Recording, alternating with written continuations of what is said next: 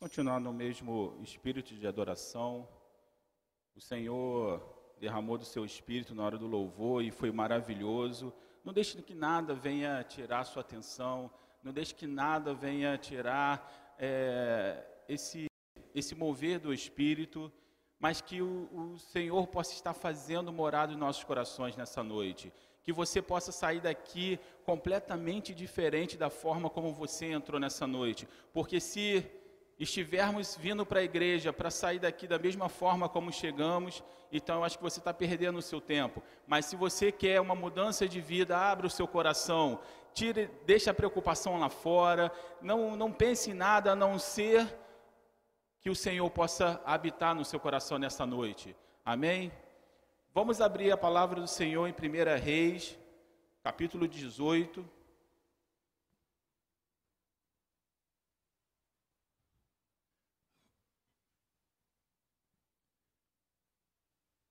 Primeira Reis, capítulo 18. Algum tempo depois, no terceiro ano da seca, o Senhor disse a Elias: Vá, apresenta-se ao rei Acabe, pois eu vou mandar chover. Então Elias saiu para se apresentar a Acabe. A falta de alimento era muito grande em Samaria, e por isso Acabe mandou chamar Obadias, o administrador do palácio. Obadias era um fiel adorador do Senhor. E quando Jezabel estava matando os profetas do Senhor, Obadias escondeu cem profetas em dois grupos de cinquenta em cavernas e providenciou comida e água para eles. Acabe disse a Obadias: Vamos dar uma olhada em todas as fontes e em todos os leitos dos riachos da nossa terra, a fim de ver se achamos capim suficiente para conservar vivos os cavalos e as mulas, pois pode ser que a gente não tenha de matar nossos animais. Eles combinaram que parte, que parte da região cada um deveria examinar e saíram, cada um para o seu lado. Obadias estava no caminho quando de repente se encontrou com Elias. Ele reconheceu Elias e se ajoelhou diante dele, encostou o rosto no chão e perguntou: É o Senhor mesmo? É o Senhor Elias? Sim, sou eu, Elias, respondeu o profeta. Vá dizer a seu patrão, o rei, que eu estou aqui. Mas Obadias disse: O que foi que eu fiz para o Senhor querer me, me pôr em perigo e ser morto pelo rei Acabe? Juro pelo, pelo seu Deus vivo, o Senhor, que o rei mandou procurá-lo em todos os países da terra sempre que um rei mandava dizer que o Senhor não estava no país dele, Acabe pedia que esse rei que esse rei jurasse e que não havia sido possível encontrá-lo. E agora o Senhor quer que eu vá lhe dizer que estás aqui.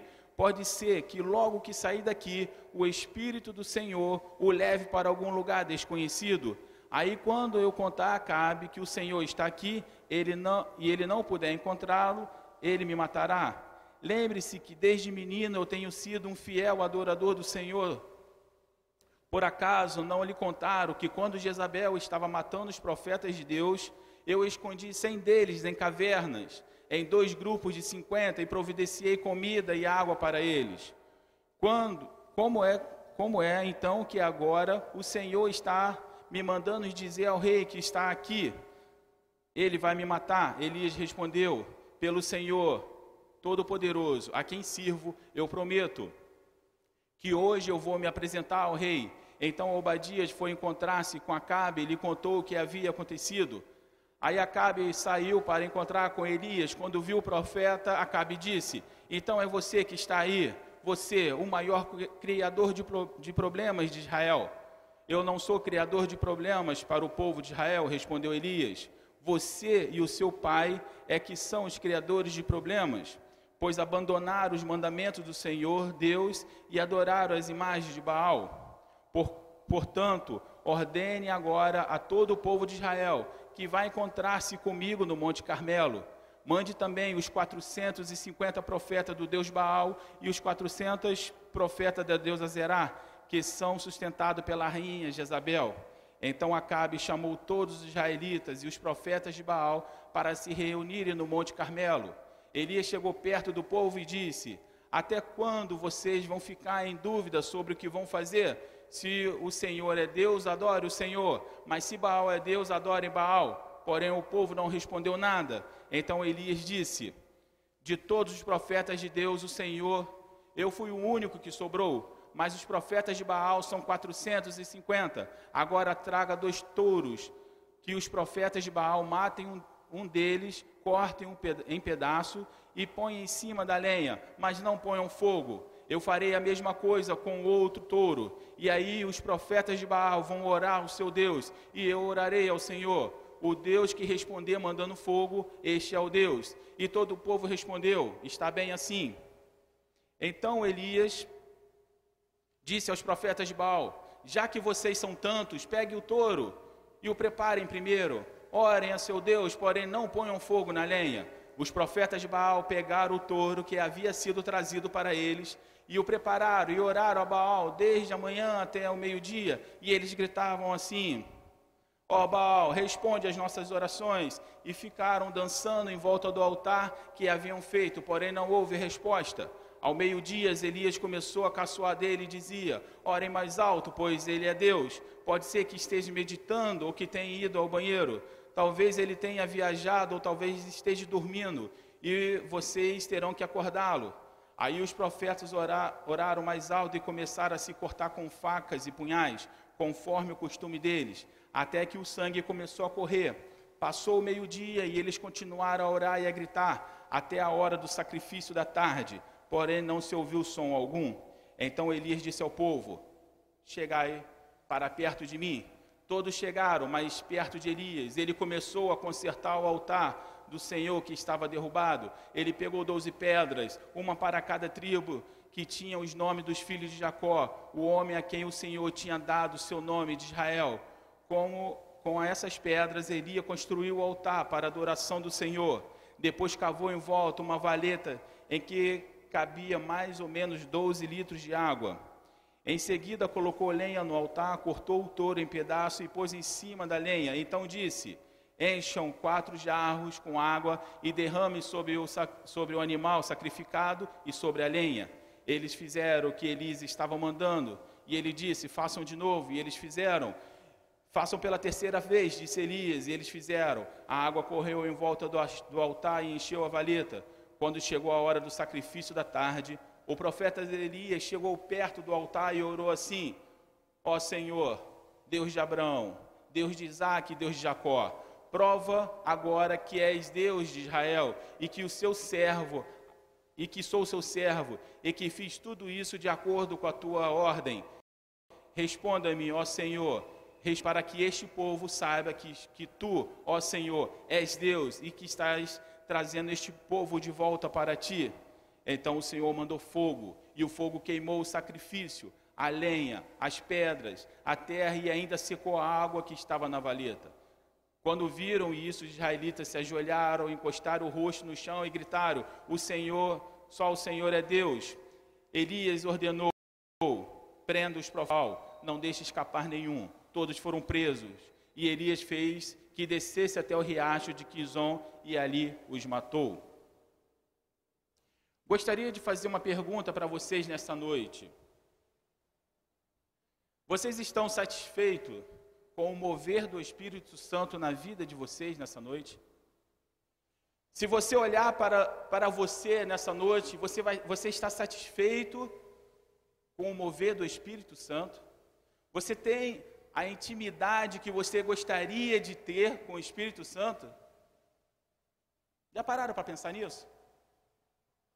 A gente clama, Senhor, derrama do teu Espírito, Senhor, faz isso, Senhor, faz aquilo, mas quando a gente pergunta, você está satisfeito com o mover do Espírito Santo na sua vida? Quem pode levantar a mão que está satisfeito aqui? Ninguém? E se você não está satisfeito, você tem buscado incessantemente para que esse mover seja manifesto na sua vida? Porque se você tivesse desempregado e aqui tivesse um círculo de oração, eu tenho certeza que você viria para cá todos os dias que tivesse oração e oraria incessantemente para que o Senhor abrisse uma porta de emprego para você. Estou mentindo? Se você quisesse casar você viria todas as orações para que o Senhor mandasse o seu marido ou sua esposa? Estou mentindo?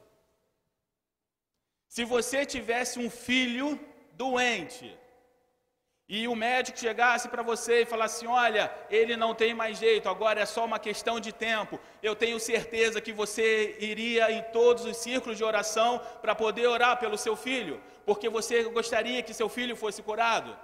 É mentira?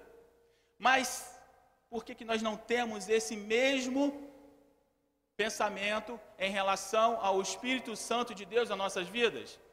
Sabe por quê? Porque isso já virou já virou rotina. Eu venho para a igreja. Vamos ser sinceros. Quantas vezes você vai à igreja, você vem aqui, louva, você gosta da palavra, mas você sai da mesma forma como você entrou. E não vem me falar que a culpa é da igreja. Não vem me falar que a culpa é do pastor, não vem me falar que a culpa é do louvor. Porque se não me falha a memória, os apóstolos estavam presos numa cadeia suja, depois de ter sido açoitados, e eles começaram a louvar o Senhor e aquele chão tremeu. Então não é lugar que vai fazer a sua adoração, não é o lugar que vai fazer com que o Espírito de Deus mova no seu coração, mas é a sua busca pelo Espírito Santo de Deus. Só que raramente você escuta a pregação dessa natureza parece que o Espírito de Deus não é tão importante. E se eu fizesse uma pergunta para você nessa noite? Se o Espírito Santo de Deus enchesse o seu coração nessa noite, o que que isso seria relevante na sua vida? Me respondam. Meu irmão, se o Espírito Santo descesse hoje e enchesse o seu coração, o que isso seria relevante na sua vida? Fez uma obra. Mas se falta fazer uma obra, por que, que nós não estamos buscando com tanta intensidade o Espírito de Deus? Meu irmão, se o Espírito Santo de Deus enchesse seu coração nessa noite, o que que isso seria relevante na sua vida? Oi? Uma identidade de comunhão. Me desculpe, mas você tem buscado para que o mover do Espírito Santo faça esse mover na sua vida? Não se sinta envergonhado, porque se fizer essa pergunta, talvez 99% das, das pessoas vão responder a mesma coisa. E a gente percebe isso, sabe por quê? Porque a gente não tem visto um avivamento no Brasil. Temos visto igrejas e igrejas abrindo, temos visto pessoas se, se autodenominando evangélico, mas o avivamento nós não estamos vendo. E detalhe, também não estamos buscando esse avivamento. Aí chegamos na igreja e falamos: Ah, Senhor, derrama do teu espírito mas parece que é, um, é, uma coisa pontual. O Espírito de Deus só vai ser derramado aqui nessa igreja durante um momento de louvor, que pode ser de meia hora, uma hora, mas quando isso acabar, acabou. Parece até que o Espírito Santo de Deus é uma droga que vai me dar um levante e de repente vai acabar aquele efeito. Quanto tempo, nesse, nesse capítulo que nós lemos, fala que a terra estava seca já há mais de três anos. Eu faço uma pergunta para você nessa noite: quanto tempo a sua terra está seca, meu irmão? Quanto tempo o Espírito de Deus não tem molhado o seu coração? E me desculpe, para algumas pessoas, se é que um dia já molhou. Está tempos na igreja não significa que você tem uma experiência com Deus. Ver milagres na igreja não significa que você tem uma experiência com Deus. Não existe um povo que viu mais milagre do que o povo de Israel quando saiu da terra do Egito. Ele viu as pragas, eles viram o mar vermelho se abrir, eles viram a água, a água amarga se tornar em água doce. Eles viram tantas coisas e viram até a glória do Senhor enchendo o tabernáculo. Mas esse mesmo povo não entrou na terra prometida. Então não vai me dizer que milagre vai fazer alguma diferença, porque não vai. O que vai fazer diferença na sua vida é uma transformação dia após dia. Porque o apóstolo Paulo fala o seguinte: precisamos renovar o nosso pensamento. E vou além, precisamos renovar o nosso, o nosso pensamento até mesmo dentro da igreja, porque o que seguimos muitas vezes não é o evangelho de Cristo, e sim uma religião. E religião não vai fazer diferença alguma nas nossas vidas. Muitas vezes o problema começa na evangelização. Estamos preocupados em transformar católicos, muçulmanos, espíritas. Estamos preocupados em transformar essas pessoas todas em evangélicos. Mas, na verdade, só estamos mudando a rotina, só estamos mudando a, a cartilha de de conduta dessas pessoas, porque não estamos pregando de verdadeiramente o Evangelho, não estamos pregando verdadeiramente uma transformação de coração.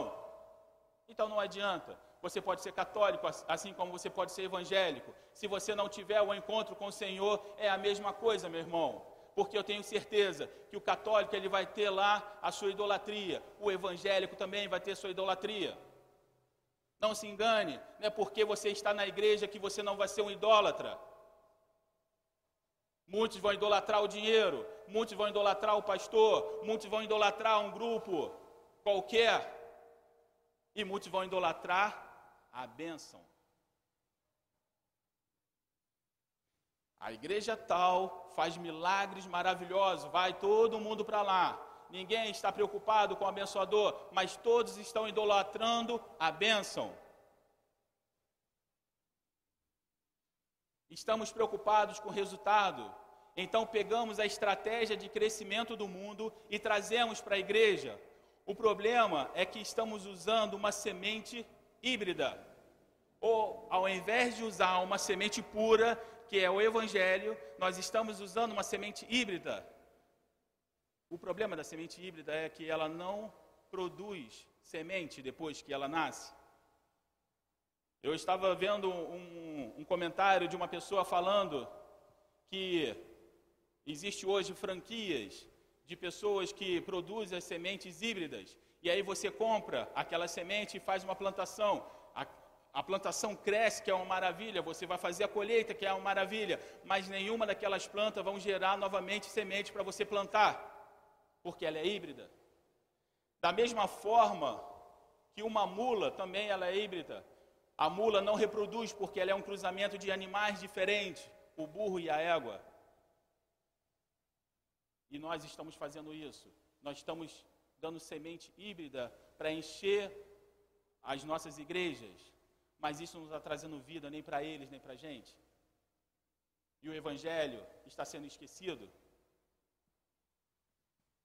Ao invés de pessoas, ao invés de pessoas virem para a igreja pela ação do Espírito Santo, que é o único que vai, é o único que vai convencer o homem da justiça, do juízo e do pecado, as pessoas estão vindo, para, estão vindo mas não para ter compromisso com Deus. Muitos dizem que o Brasil não desfrutou de um verdadeiro avivamento, e eu acho que, de certa maneira, essa afirmação está certa, porque quando lemos o livro de Atos e vemos o que o Espírito Santo é capaz de fazer, e quando lemos sobre os avivalistas do século XX, do início do século XX, eu percebo que ainda não experimentamos nem de longe o poder do Espírito de Deus. Recentemente, o, o pastor Ludwig me emprestou um livro que fala os generais de, os generais de Cristo e fala dos avivalistas do, do início do século. Eu vou falar para vocês, esse livro mudou a minha vida.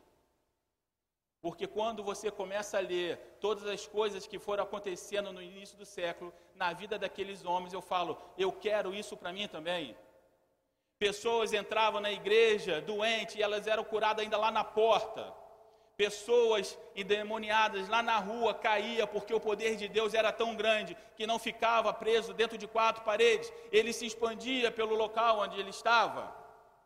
O poder de Deus era tão grande que as pessoas iam para o culto 8 horas da noite e só saía de manhã e ninguém ficava cansado olhando no relógio, por que, que esse culto não acaba? Mas na verdade as pessoas não queriam sair do culto porque a presença de Deus era tão notória naquele lugar que as pessoas não tinham nem coragem de levantar das suas cadeiras para ir embora. Meu irmão, eu quero isso para mim. Eu quero acordar de manhã e sentir o Espírito Santo movendo o meu coração e falar: meu filho, hoje você não vai fazer nada do que você planejou, você vai para tal lugar assim, e, você, e você vai, e tudo para você é uma surpresa, para você é uma surpresa, mas o Espírito Santo está movendo, está te encaminhando para cada percurso que você vai fazer. Eu quero isso para mim, meu irmão.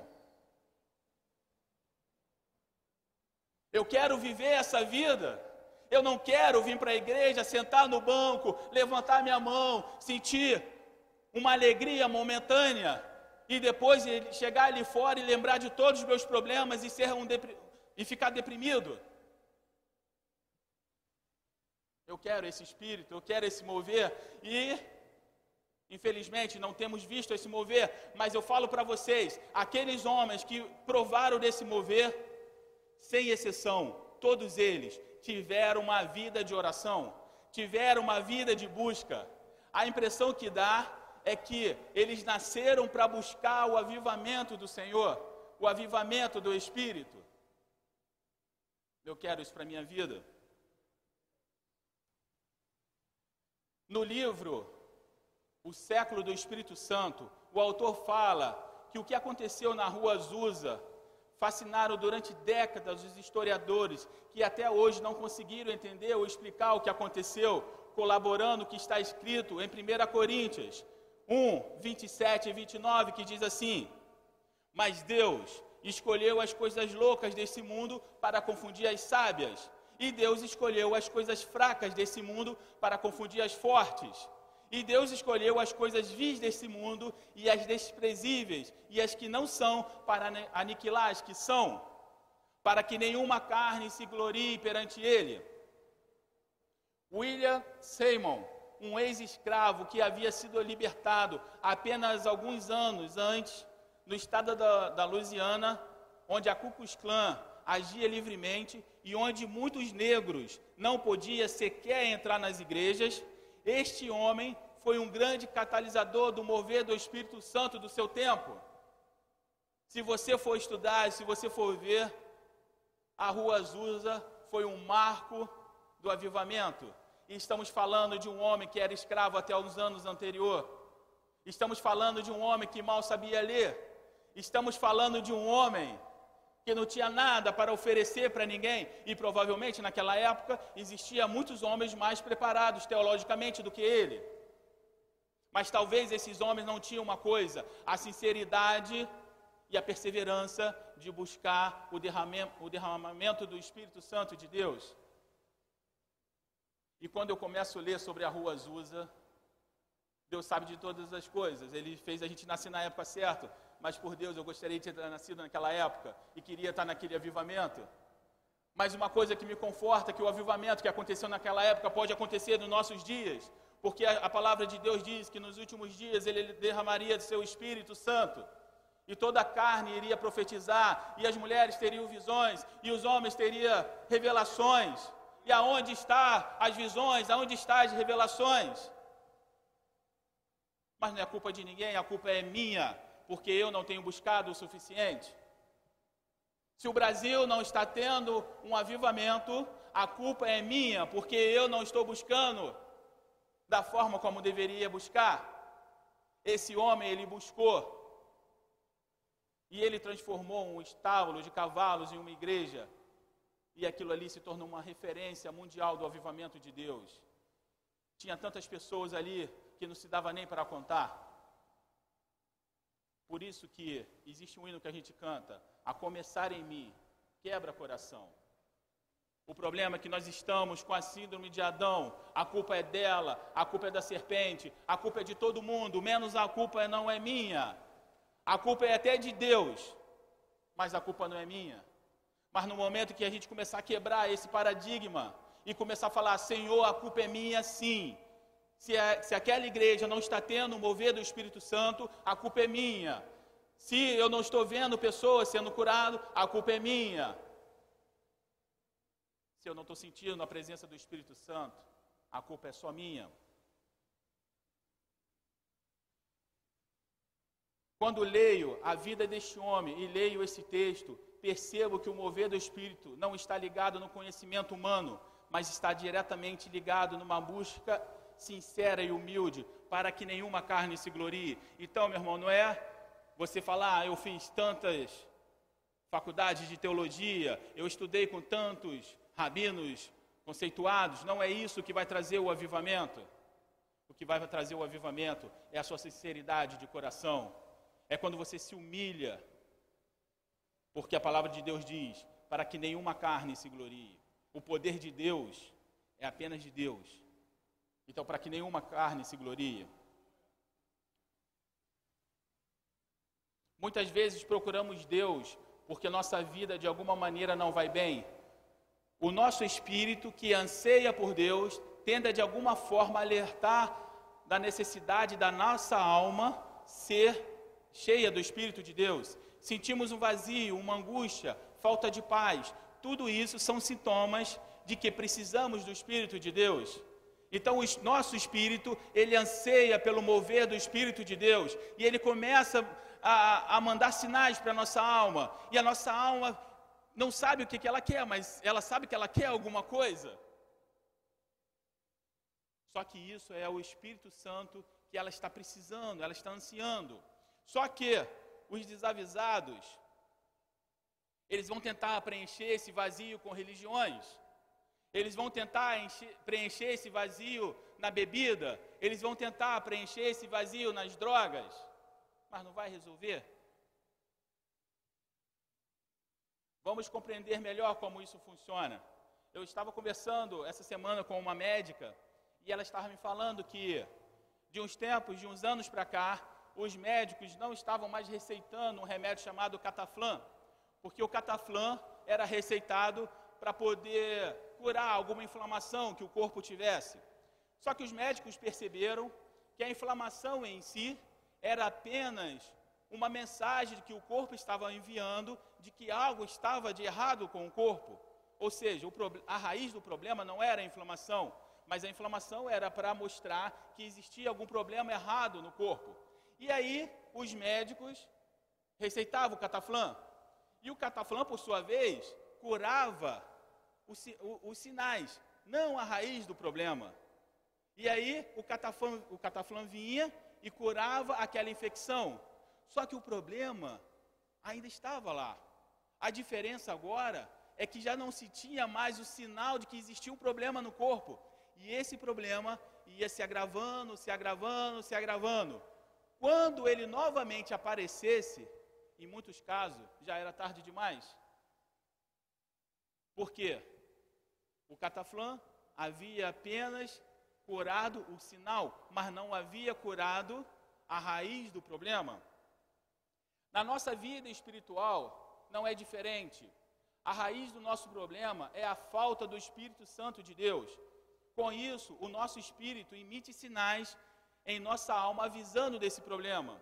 Ao invés de tratarmos a raiz do problema, tentamos a, tratamos apenas os sinais. E me desculpe, porque muitas vezes a pessoa está com uma angústia, a pessoa está com uma depressão, e aí, quando a gente vai tratar humanamente dizendo, a gente vai tratar apenas a angústia, a gente vai tratar apenas a depressão. Mas esses são os sinais. Esse, essa não é a raiz do problema. A raiz do problema é a falta do Senhor na nossa vida, é a falta do Espírito Santo nos nossos corações. E nós estamos tratando apenas os sinais. Só que, quando tratamos os sinais, teoricamente a coisa funcionou. Só que aquilo ainda vai continuar corroendo a, seu, a sua alma, aquilo vai continuar corroendo a sua vida. Não é de se assustar que tantas pessoas que cometem suicídio, você olha e fala assim, cara, eu não acredito, aquela pessoa estava tão bem, porque ela vinha tratando os sinais durante os anos, mas não veio tratar o problema, a raiz do problema. Observe como Davi busca a cura na raiz do problema. Salmos 51, versículo 1 fala assim: Tem misericórdia de mim, ó Deus, se, é, segundo a tua benignidade, apaga as minhas transgressões, segundo a, multi, a multidão das tuas misericórdias. Nesse primeiro versículo, Davi inicia sua oração pedindo misericórdia, porque só a misericórdia do Senhor é a causa de não sermos consumidos. E em segundo lugar, ele pede perdão pelos seus pecados, reconhecendo a sua transgressão. Esse é um dos, talvez um dos problemas mais comuns. A gente não quer reconhecer o nosso pecado. A gente não quer reconhecer a nossa transgressão. E sem arrependimento não há remissão de pecados. Só que Davi não era bobo, Davi já sabia disso. Então a primeira coisa que ele fala, Senhor, tem misericórdia de mim, porque o Senhor vai olhar o meu pecado e o meu pecado é abominável. O meu pecado, em uma outra ocasião, deveria me levar à morte. Então, Senhor, não olhe para o meu pecado, mas tenha misericórdia de mim. E segundo a, a, a multidão da sua misericórdia, perdoa o meu pecado. No versículo 2 fala assim: lava-me completamente da minha iniquidade e purifica o meu pecado, porque eu conheço as minhas, as minhas transgressões e o meu pecado está diante de mim. No versículo, nesse versículo 3, percebemos clara, claramente que o sinal da infecção era a culpa que ele estava sentindo. Ele fala: Olha, o meu pecado está diante de mim. E você percebe que ele sentia culpa pelo pecado que ele havia cometido. E aí, se nós não temos a revelação do Espírito Santo, a gente vai tratar o que? A culpa. Quando na verdade tinha que tratar a raiz do problema. Só que ele não pede para tratar a culpa, ele pede para perdão dos meus pecados. Ele poderia usar essa, essa solução paliativa para tratar a culpa. Mas se ele tivesse, mas se ele fizesse isso, o verdadeiro problema, que era o pecado, iria continuar corroendo a sua alma silenciosamente até o momento que não teria mais volta. Mas ele pede: Senhor, perdoa os meus pecados. No versículo 4: Contra ti, somente contra ti pequei, e fiz o que era mal à tua vista, para que seja justificado quando falares e puro quando julgares. Eis que em iniquidade fui formado, e em pecado me concebeu minha mãe. Eis que amas a verdade no íntimo, e no oculto me fazes conhecer a sabedoria. Davi está nos ensinando que não devemos fazer rodeio em nossas orações. E Jesus vai falar isso mais tarde. Olha, vocês fariseus que fazem rodeios, fazem é, orações. Não. Você precisa ser sincero. Nós tivemos uma experiência aqui na Segunda Viva das pessoas orando. Eu acho que até colocaram no, na família. E tinha um homem aqui orando e ele falava: Senhor, eu tenho problema sim. Eu sou pecador eu uso drogas, eu preciso ser liberto. Ele não usou rodeios, ele abriu seu coração ao Senhor. E muitas vezes a gente fica lá, Senhor, exaltado seja o seu nome, adorado e bendito, quando na verdade o nosso coração está podre. E eu falo, essa adoração não vai passar do teto. Porque nós precisamos ser sinceros com o Senhor. Abrir o nosso coração. Qual é o seu problema? É a bebida, Senhor. Eu sei que estou errado, mas eu bebo sim. Não tenho força para largar a bebida. Só por um milagre isso pode acontecer. Senhor, eu uso droga sim. Não vou esconder. Eu sou fraco no momento que da angústia eu quero usar drogas. Mas Senhor, pela tua misericórdia, eu sei que tu pode me libertar. O poder do Espírito Santo ele é tão tremendo que um dos primeiros pregadores, eu não lembro o nome dele, um dos primeiros pregadores da China, que também era chinês, ele era viciado em ópio. No dia que ele aceitou o Senhor, naquele mesmo dia, ele não usou mais ópio. E as pessoas perguntavam: O que você fez? Qual tratamento você fez? Eu lhe não fiz tratamento algum. O Senhor me libertou. Simples assim. Quando o nosso coração está sincero, não há não há como medir o que Deus pode fazer na sua vida, meu irmão. Mas ele, ele procura pessoas que o adorem em espírito e em verdade, que sejam sinceros. No versículo 7, ele fala assim: Purifica-me com isopo e ficarei puro. Lava-me e ficarei mais branco que a neve. Faz-me ouvir o júbilo e alegria, para que goze, para que goze os ossos que tu quebrastes. Esconde a tua face dos meus pecados e apaga todas as minhas iniquidades. Cria em mim, ó Deus, um coração puro e renova em mim o espírito reto. Esse versículo é tremendo porque Davi percebe que o único remédio que para o seu estado é a renovação do seu espírito através de um coração puro, limpo e reto. Não existe outro remédio. Não existe outra coisa que você vá fazer, apenas o coração puro. Mas aí a gente vai no detalhe. Para você ter um coração puro, você precisa se arrepender. Para você, você se arrepender, você precisa conhecer o Espírito de Deus, porque só o Espírito de Deus convence o homem do pecado, da justiça e do juízo. E percebe como as coisas são plenamente conectadas, as coisas de Deus? E aí no versículo 11, que é o mais sensacional: Não me lances fora da tua presença e não retire de mim o teu espírito. Mas para que tudo isso aconteça, Davi sabe que sem o espírito de Deus ele não vai conseguir. Então ele fala: Senhor, não retire de mim o teu espírito, porque eu quero me arrepender, eu quero que os meus pecados sejam perdoados. Mas se o Senhor tirar de mim o teu espírito, eu não vou ter força para fazer isso. Com isso, chegamos ao X da questão. Se não temos a manifestação do Espírito de Deus, como podemos ser convencidos da justiça e do juízo? Por isso temos nos afastado de Deus, porque não temos o Espírito para nos guiar à justiça. Olha o que em Efésios vai falar, Efésios 5,14. Por isso, desperta, tu que dormes, e levanta-te dentre os mortos, e Cristo te esclarecerá. Está na hora de nós nos despertarmos. Está na hora de nós nos levantarmos dos mortos. Está na hora de nós nos despertarmos para que Cristo possa esclarecer em nossas vidas. Porque Cristo, meu irmão, Cristo em nós é a esperança da glória. Mas que glória é essa? É a sua glória? Não, é a glória de Deus refletida no seu rosto. Só que dessa vez, meu irmão, nós não, não vamos fazer como Moisés, que tampou a glória, porque o povo não podia ver o brilho. Dessa vez nós vamos deixar a glória resplandecer, porque essa glória vai confrontar o pecado.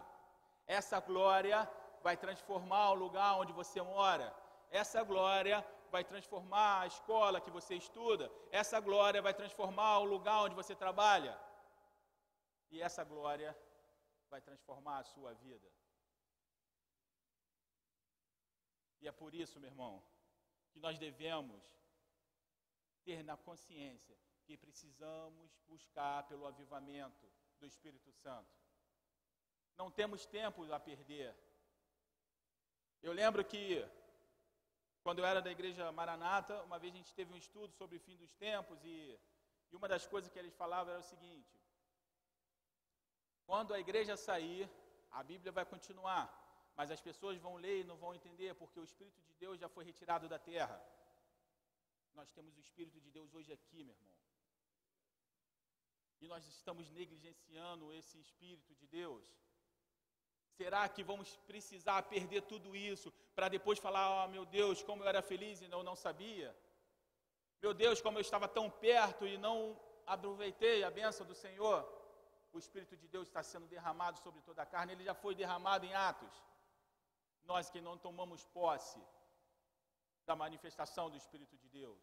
E muitas vezes a gente nem acha que isso é importante, mas isso é extremamente importante. Você quer uma mudança, você quer ver as coisas mudarem. O Brasil vai de mal a pior.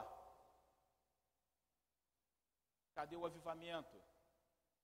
Quando Elias chegou lá para falar com Acabe que iria chover, qual era o problema daquela região?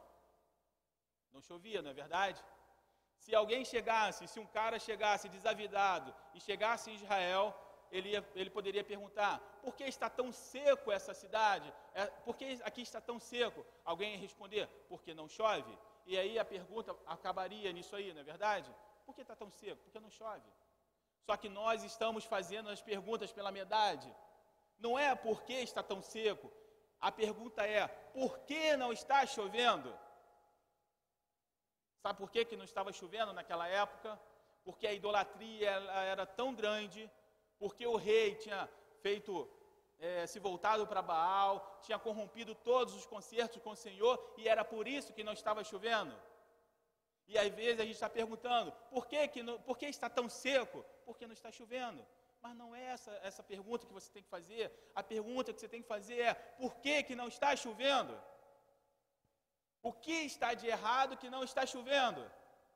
E você faça essa pergunta na sua vida hoje. Por que não está chovendo na minha vida? Não fale, ah, minha vida está seca porque não está chovendo. Por que não está chovendo? O que nós te, estamos deixando de fazer ou o que estamos deixando de buscar para que chova? E sabe qual é o mais interessante de tudo isso? Elias, ele identifica a idolatria. Nós precisamos identificar a idolatria que está nos afastando de Deus. E aí, quando ele identifica a idolatria, ele prova o espírito. Fala: olha, se, o espírito, se, se Deus de Israel for verdadeiro, vai responder com fogo. Se Baal for Deus verdadeiro, vai responder com fogo.